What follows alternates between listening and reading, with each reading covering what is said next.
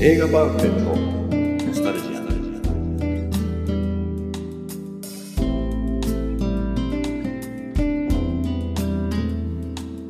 この番組は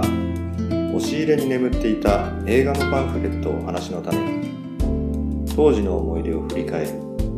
雑談バラエティーです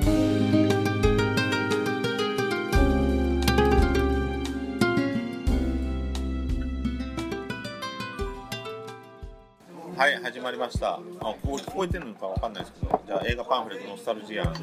い。番外編。番外編です。で、今回は、まあ、久々の居酒屋での居酒屋というか、今日はあの、飲み屋さんね、め目黒の、目黒のえーカラビアンカさんカかラビアらンおカ届け。どんなお店なんですか、カラビアンカって。カラビンカね。カカラビアンカってどういう意味なんですか、カラビアンカって。わからないです。けど、あの、創作料理のお店で、一押しは、あの、いない、違うな、シャいモろんなタイ料理とか台湾料理とか、鶏の多丸揚げ国籍のね、国籍のお料理が楽しめるお店。はあのひなさもメス丸揚げっい。ていうのが1580円、全部で、安い。なんで久々の番外編。ちょうど、その、鳥を丸々一匹を平らげたところからはい。の録音、収録開始。はい。はい。でなんかこう映画とちなみに映画に関わるものとしてはここのお店から数百メートル先に目黒シネマがあるとすごいいい映画館があって名型ですねまあ、なんはでい、特にパンフレットはないけどまあとりあえずはちょっと目黒シネマが近くに近くにあるからまあ、久々の番外編ではい漫画ねあれ語り手は誰か聞かなくてす。そうだ、メンバー紹じゃあじゃあ川上です介。井上です。中山です。多いです。 4人。はい初めてのまあ組み合わせですねあれでも中山さんと大井さんは面識は面識はあるんですけど、あこるんのだこの場で会うのは初めてです。あ、たまに、ニコたまに来るからってことなんかやっぱこまあ、電話でのやり取りはよくあり大井さん、これ何でしたっけめっちゃ辛くてうまいけど。ます。採用すはごタいイの辛い。ソーセージ。う、そうそうそ辛いんですけどね。まあすごい美味しい。う。で、目黒シネマって、大井さんは行ったことないのそう。いつの間にできてましたこんなのいや、まああれは1970年代にある映画館なんでえそんな昔からあっそうた？なんですよ。すごい僕名ね物なんですよ、すぐ向こう側にあのホリプロあるじゃないですか。知らないですけあど。れあるんですあけるど、はいしょっちゅう仕事で来てたから、目黒なんてしょっちゅう来てたんですけど、あそこに映画館があるの知らなかった、本当に。いや、そうなんですよね。でもね、本当に歴史のある映画館で、前、前前、通ったことはありますけど中に入ったことはないです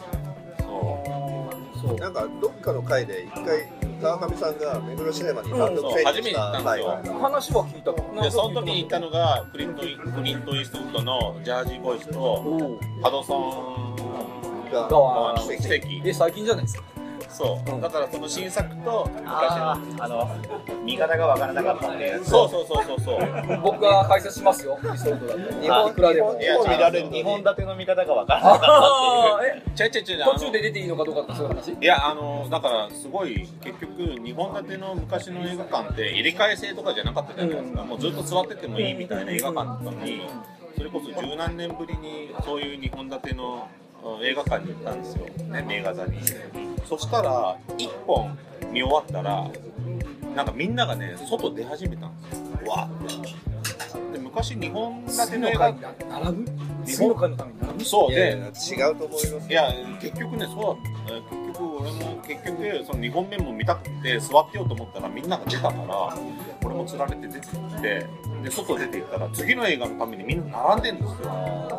違うよ。たまたそれま、はそれは要は日本だって日本一あのある程度の料金で日本に入れるけれども毎回入れ替え制っていうそういうこといや俺はそう勝手に解釈して結局2本目あれってなんか日本だってこんなわけじゃねえなと思ってでもにまた並んでまたねなんかい椅子取りでねやるの嫌だって言ってちょっともうその映画館のスタッフにも聞くことができずに昇進も出ちゃった。怖くてでなんかビビってどっちを見てどっちを見てジャージボーイズみたいなジャージボーイズだけ見てで加藤さんが奇跡は見ずに加出藤さんは見ないでた出てきちゃったんですよ それは真偽が知りたい 多分たまたま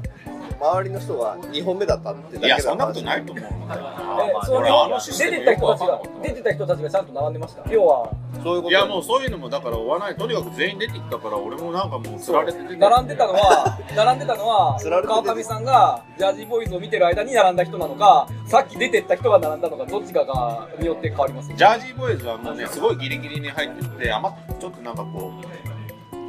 ちょっとちょっと余った責任しょあのこうやってなんか誘導されて座ったりするの並んでないこの話2回目だけど 面白いよねいやいいややいやいやちょっと、だからね、まだまだこの収録終わってから、ちょっと全員で目黒姉妹に乗り込んで、どういう話なんですかって聞いてこようよ。いや結局僕もね浦島太郎みたいなもんで映画実は柔軟結構見てない時期があってそれこそそういうねあのああいうシネコンとかだったらまあちょこちょこ見てたけどこんな2本立てのああいうね入れ替え制なしで自由に見れるような映画館って久々だったから、いはいでこの今ご時世もうほとんど入れ替えじゃないですか。まあまあ、基本だか的らにもうね、このシスあれもう昔のシステムが通用しない時代なのかなと思って、俺いはや、だからまもあうね、確かに俺ももそうう思なうんかかももしうれね、なおい。ろおろして、俺もそう思うかもしれない。おろおろしただってほら今ずっと座席指定じゃないでしそう座席指定じゃないはずなんですけどょ、ね、番号があるんだったら、ね、次の人とかぶっちゃうみたいなのあるかもしれないけどそれがないんだったらそうだからあのねあの映画を見るタイミングから俺はもうちょっともうあれだったんですよわ間違ってたんですよあのギリギリ入っちゃったからこうやってなんかあ の昇進の7はいいから、とりあえず、あのー、映画館の人にどういうシステム出るんですかぐらいは聞いてほしかったな。そうでしょあまあでもそういう出ま来あは事ってが言われたからいやいやいやいや、それはあれでも結局商売だから言わんでしょそう結局そこは謎じゃないですか解明できないままこうもやもやしたままねあのこの映画パンフレットのスタジオやりながら俺はちょこちょこ映画見始めたわけじゃないですかで人生タクシー見に行ったのが早稲田松竹あなんですよそこも日本立てだったんですよイランの映はい。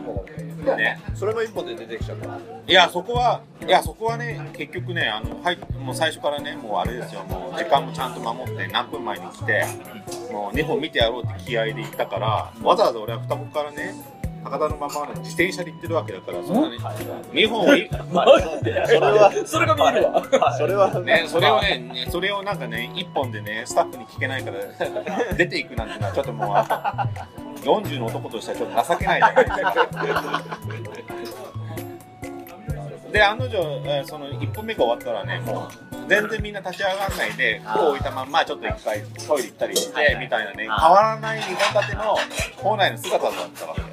いやそれで良かったんだと思うけどねそうでもわかんないそういうことだと思うんですけもどねそうとはいえなんか入れ替え性が今もう9割もう9割というかもうよそれがもう当たり前の中で目黒シネマはまあどうなのかなっていうのはまだいやでもそ、そこのシステムが違うって、なくないですか今日本立て見に行きますすごいいああ、わあやるとそころはう要はその池袋の最近ね文芸だとかね忙しくて全然映画見に行ってないから、日本立ての劇場まで。一緒だし割にだってあの探偵はバーに行く3見に行ってたじゃんああれれはも言ってるけど、日あ本れだけじゃはないですそか。うだからそういう、もちろん単館、単館というか、まあ、1本は見に行くんですよ。はい。日本だけやってるような劇場には全然今行けてないですよ。今だってあと新新宿の文芸文芸座ってまあるんですか池袋池袋はい池袋いやもう全然ある新文芸座って言って新しくなってだからその2本立ての映画に対するちょっとあまりにもね目黒目黒シネマの時は十何年ぶりに行っちゃったからもう俺ももうなんかおのぼりさんみたいにしちゃって新橋の、あのー線路の下にあったじゃないですか、スネあマあ。でも知らないですかあったんですかあのもうつい去年一昨年ぐらいに亡くなったんですけどあのそこの最後の方にちょうど蟹江慶三さんが亡くなって蟹江慶三さん追悼でなんか日活ロマンポルノのか蟹江さんが出てるやつ3本立てっていうのをやっててその3本立てを行きましたそれはもうそれはもういわゆる昔ながらので昔ずながーらっと座ってずてっと座ってるでしもょはいはいはいはい。適当に入ってるでしょもう電車の音聞こえまくりの でもいい劇場でしたけどねえそれ何年前になくなったの23年前です23年前なんですかえええー、そこもね、すごいいい映画やってたんですけどね、あそうですか本立て映画行きたいね久々にそうそうあそこそこで僕、あれの、ロバート・アルトマンのバードシットとか、そこで見たわ。ちょ目黒シネマツアーやるうん目黒シネマツアー休み取ってそれは劇場やってる映画によっては言ってもいいですけどいそうそう、全然いいと思います。やそれはちょっとごめんなさいちょっとお話戻してごめんなさいジャージーボーイズは傑作だよそうね、素晴らしかったへでーす。そうなるほどあれはな、フォーシーズン。フォーシーズンでしたっけフォーあフォーフォーフォーシーズンっってていいうう、フフォーシーズンズはホテルじゃねえかえななんなんあのなんだっけグループあのあれねあれ君の瞳に恋してるねそうそうあーそうか大丈夫だっけなまあまあもう I need you メ baby イメイそうあれはそっかあのなんだっけなんとかストリートギャングスはリカバーしてるっていうああそうそうそうそうそうオリジナルはそのジャージーボーイズで書かれてるおおおフォーシーズンじゃないんで欲すしいよんだってと思うんですけどえじゃあもともと男の人だったってこといやもう男の人はもうでもすごいもうねすごい高いそねうそう声でねすごいだ I need you baby じゃないんですよね I need you baby タティトゥトゥトゥトゥあっていそうのまあそのイントネーションはちょっとわかんないけどでああでれもあとはシェリーとかそうこだわりが出てるあシェリーですあああはいはいはいはいそうそうであのバックボーカルとかも全部男だよねそうそうそうそうそれジャージーすごい良かったですねあれはねでもなんか唯一僕ね不満があってあの映画大好きなんだけどめっちゃ大好きなんだけど唯一不満があってウィレム・デフォー出てたじゃないですかえいい役で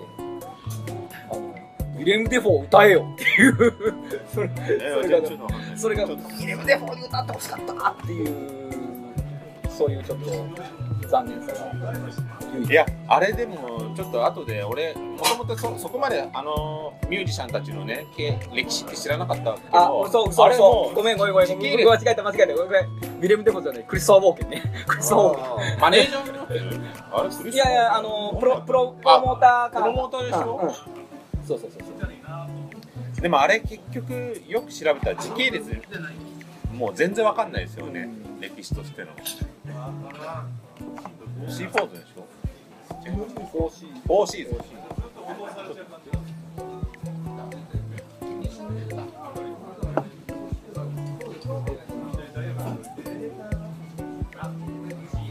誰か喋って喋った方がいいそう、フォーシフォーシーズン。フーズンでしーょはいレモンサワー一丁でもジャージーボーイズ良かったですねズン。素晴らしいですね、あれは。結構、なんだろう。やっぱ音楽映画として素晴らしいですハよねワード・ホークス的な、なんか、ジャムセッションかなって言ってもわかんないですね。すいあーません、ごめんなさい。わかるわかるわかるなわんかかるわかるね、 なんか突然なんか、ピアノの人がポロロンって弾き出したら、それになんか突然バーッと周りから歌を合わせてくるっていう、でみんなでバーッと盛り上がるみたいな。そうだからあの辺のなんていうんですかね実話とはないようなあのフィクションのあのなんていうんですか展開はすごいですよねあれだからなんていうんですかねあれ本当にさっき今言ったんだけど時系列全然わけわかんないんですよそれだったらハドソン川の奇跡の方が難しい。あ、見てないんだ。見てないですわわざとですよハドソン川の奇跡の方が、レモンサワーが逆さまあの、人によっちゃ何が面白いんだって言いたくなるかもしれない。そんな、えっとですね、テキーラの、あの、安い。600円でありますけど、を飲んでいただいていいですか。で、しかも、中華と僕ちょっとトイレ行ってきます。全然禁酒する気ないじゃんどんどんお願いしますいやまあとにかくそうなんですよ時代がこう変わったからこうちょっと不安だったわけですよ日本立てっていうのがね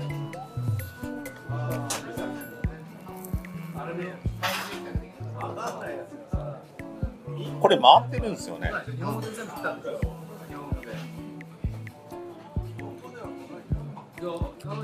まるっとノー編集でいくよはいあいいんじゃないですか番外編ですから番外編だけどねなんか最近なんかないですか面白い話ないですか面白い話全然ないよもと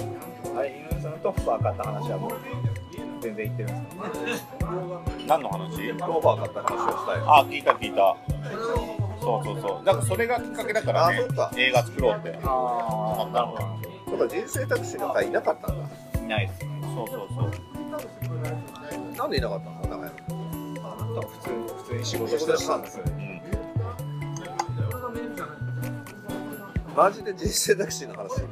全くしてなかったから俺もこないですね。う編集しててびっくりするぐらい人生タクシーの話してないの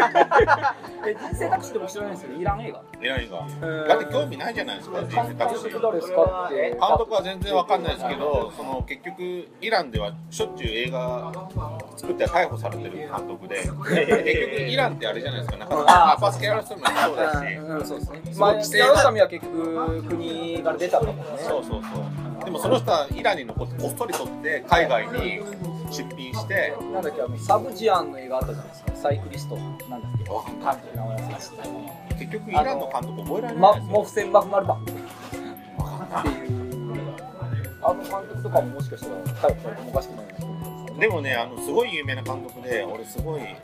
とその監督はね、赤い風船だったっけな。赤い金魚、赤い金魚か。その監督、赤い風船はロベール・アンリと。その赤い金魚の監督です。イラン。ああ、はいはいはい。うん。名前忘れたけど、そう、名前忘れたけど、その監督の、あれ、女性監督ちゃったっけあ男性です。あ、あれ違いました。あまあいいや、うん、ごめんなさい、俺も正確に覚えてない。でもイラ、イランの映画って全然見たことないでしょ。多分ないと思うよいや、少なくともキアノスタミは見といてほしい。そう。それ言って分かる人いるのギャル絶人にはわか対、る。絶対よ。うん映画好きだったらもいや、あのう、大体わかりますよ。ー、キアロスタミのクローズアップっていう作品が大好そうそうきでそう、僕、あのー、ちょっと一時期、慶応で教えてた時があったんですけど、何もですか映画制作、映像制作みたいなのを何者なんですか教えてた時があったんですけど、あのー、学生に一番最初に、なんか、一回だけ映画見る授業をやりますと。以降は絶一切映画見ませんと、あのーい以降は作ることやから最初だけちょっと映画見る話しますとっていうのでなんかあのー、1本だけ見せるのを悩んでこの映画を選びましたご覧くださいっつってクローズアップクローズアップ見せたんですよで来週までにレポート書いてくださいみたいなでそれを見せたかったのはなぜかっていうと一番なんだろうあのードキュメンタリーだとかはいはい。あのー劇映画だとかっていう区別っていうのも今更バカバカしいじゃないですかはい、なんかその境界線のなんバカバカしさみたいなのをすっ飛ばして全てが傑作になっちゃってるっていうけうな例だなみたいなしかもかなりもう映画ってここまで来たんだよっていうのをちょっと若い人たちに知ってほしくて見せただからそうでもねイランは結局そのね結アッバス・キアロスタミのそのなんていうのかそのドキュメンタリーかフィクションかの境みたいなのを結構その監督がちゃんと受け継いでてその人生タクシーもそうなのあ監督がタクシーの運転手になって結構あれあの監督だってヒアロスタミに訓導を受けたよねそうそうそう助監督かなんかやってアシスタントうんそうそう助監督かなんかやってたはずだからねもう完全にやっぱねやっぱキアロスタミなんですよ鈴木さんも分かんないんじゃないかただちなみに結構イラン国内ではキアロスタミって全然評価されてなかったみたいな話まなんあそうでですすよよねだねから結構ヨーロッパの方で評価されてすごい有名になったみだたっていです最後わけわかんない日本映画作ってましたよそうそうそうそうそうああああ全然見てないです誰誰かが出てたよね浅野忠信とかじゃなかった日本映画あとはもうあれだよあのお便りメンバーのクリスタルボーイさんがこの辺いけるのかどうかマジとマジマジとマジあの赤い金髪あ男だった俺女だったあそうそう運動靴と赤い金髪ああ、僕の北海道の監督じゃないのかな。そう監督監督ですよでも人生タクシーも撮ってますよ。なんか出てこないですね。出てこないですね。あ、間違ってるかもうこのイラン独特の文字見てもわからない僕らな。には間違う読わ。間めな違ってるわ。い少女の髪留めの監督だそうだそうだ BGM ちょっと大きめにしなきゃダメだやえっぱり結構いや、でもこれ意外と拾ってんですよね。毎回ね。思ってるよね。少女の髪留めっていうのも良かったんですよそうですか。僕それそれなんか聞いたことあるあの DVD, DVD トレーラー発売トレーラーを僕作りましたへーなんかそう思うと、大石さん謎ですよね。慶応でなんか映像の先生してたりとか。それまあはねねいろいろ聞いたけどね僕のあ知人のなんかあれですか人生タクシーの監督知ってる名前は知ってる見てないけどジャパールパナパナヒ何パナヒ昔デビュー作なんですかよく知ってるね。なんかウィキペディアに載ってないねこういうそんなレベルです。いやあの場ではねあんま話さなかったですよ別になんかね井上さんも林さんもこの話で語られたところで別に興味ねえだろうなと思ってさの パナヒさんパナヒさんパナヒジャパールパナヒさん人生タクシーの監督さんわかんないじゃん、それで、ね、白い風船 だあ白い風船だ赤い赤い風船とか白赤いい風金船貨とかもうバラバラじゃんいろんなものが混ざってます赤い風船ってあの、本厚木にそういうゲームセンターがあって、学生時代今ありましたね赤い風船白い風船ってのはありましたねあり白まいした風ありま船しかたうんありましたありましたうんそうでもこの監督とにかくねすごい映画だったんですよでも結局ああラジオでも言ってるかもしれないけどそうそうそうジャーナルパナヒさんやっぱりキアロスさんの作品の助監督になってそれでうんそうなんですよねだからねやっぱ清ロスタミをちゃんと受け継いでるんですよイランのこの反イランのその反骨精神のある監督なんですよギアロスタミって人は、まあ、まあ結局そのドキュメンタリーなのか劇映画なのかようわからんみたいなその境界線なんて本当バカバカしいんだよっていうのをすごい実践した人なんですけど、そうそうだから友達とすごいぜ、前回の人生タクシー編を取り戻 してる。もう超えてまあ、るかギアロらス。タミの話になっちゃったけどうんでもねやっぱ人生タクシーをな話んすでと清俺ロもスタミに戻俺るそのパンフレットがあることにしようよ僕あのー職場に置いてるパンフレットにあバスケアロスタミのあありサまインし入たりねのあのーギアロスタミのパン映画のパンフレットを置いてましたよあれクローズアップとかあとはクローズアップのジグもザあっグたしサムズアいやップそうそうあのー特集上映やった時のパンフレットなんでいろんじな映画が載ゃっあ、じてゃあましたもう、その回にしましょう。もう十十分今までの回で言っても、映画のこと喋ってる。ちなみに表紙にそのアバスケヤルサムのサインが書いてあるんですけど、あの A K って書いてあるだけなんですよ。アキラアキラ君、そうそうそうそう アキラ黒沢と一緒じゃんと思って。そうそうそうそうすごいでもなんかさ黒澤明のこと尊敬してるじゃないですかアパスキャラさんがやっぱすごいんだね、黒沢明。いやでもすごい面白いのがあのなんだっけななんかで見たけどアパスキャラさんなんだ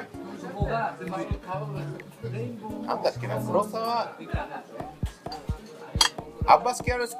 タミは黒澤明の映画はやっぱこう様式美っていうかすごい映画だと思ってるけど黒澤明は自分の映画は全然もうアッバス・キャルすごい自然体をやってるつもりがアッバス・キャルスタミの映画ってもうあんな様式美もへったくれもないぐらいのああそうね素人使ってねそうドキュメンタリーとド劇映画の境が曖昧って言ったけど、そう基本素人なんですよ出てる人。そうそうそうだから芝居をしてないんですよ。だからあの芝居をさあれは俺たち結局イランイランの言葉わかんないからあれを果たしてイランの人が見てどう感じるかうわかんない。わかんないですよねあ有んな名なんか棒読なみな結のかな構海外的に有名になった「友達のうちはどこ?」っていう代表作があるんですけどキアロスさんの結構映画のタイトルが出てくるまでが長いんですけど教室でなんか要はあの宿題出せっつったら出せない一人出せない出せない男の子がいてでなんか先生に怒られてでその男の子が泣いてすっごい泣いてポンとタイトルが出るんですけどその泣き顔があまりにもすごくってよくってそれを見ただけでもらい泣きしちゃうみたいないいカットなんだけどそれどう撮ったかっていうのがもうピアロスタミ悪人でちょっと大井さん。あれどうやって来たんですかどあれそのうやってんだろあの今俺自転車泥棒の話あーすいません大丈夫ですあのなんかねその男の子がすごいファンの映画俳優だったか歌手だったかよくわかんないけどすごいファンの人がいたんですってでそのファンの人のプロマイドをキアロスタミがあげるよって言って、あげて、であげたんだけどでその子がもうすごい喜んでてでその喜んでたその男の子からそのプロマイドを取り上げてぐしゃって握りつぶしてポンと捨てたんですうなるだほからもうその瞬間もうその男の子はなんかもう世の中が終わったような、なんだーみたいな感じで驚きに包まれてそれで突然泣き出したんだよそれを全部カメラ回してたから、えもう本当最悪 の。えもう何でもやるって感じですね。それを読んだ時に悪人やっぱりこれぐらい悪人ないと家が取れないんだよと確信したっていう、どいや俺でもねアッパスキャラ悪さい大人んのが。あの人どうやって映画撮ってるのか不思議セリフとか考えて本当台本があるんですかねういちょっと見たくなくなったもんね。やないところもあるでしょうしほとんどないところもあるでしょうあるところあるんじゃないですか変なおじいちゃんとの会話とかもああねえ確かにあんなのどうやって撮んだろうあれは絶対台本ないような気しますねおっちゃんに世間話して何回も繰り返すそうそ う忘れた子 供がね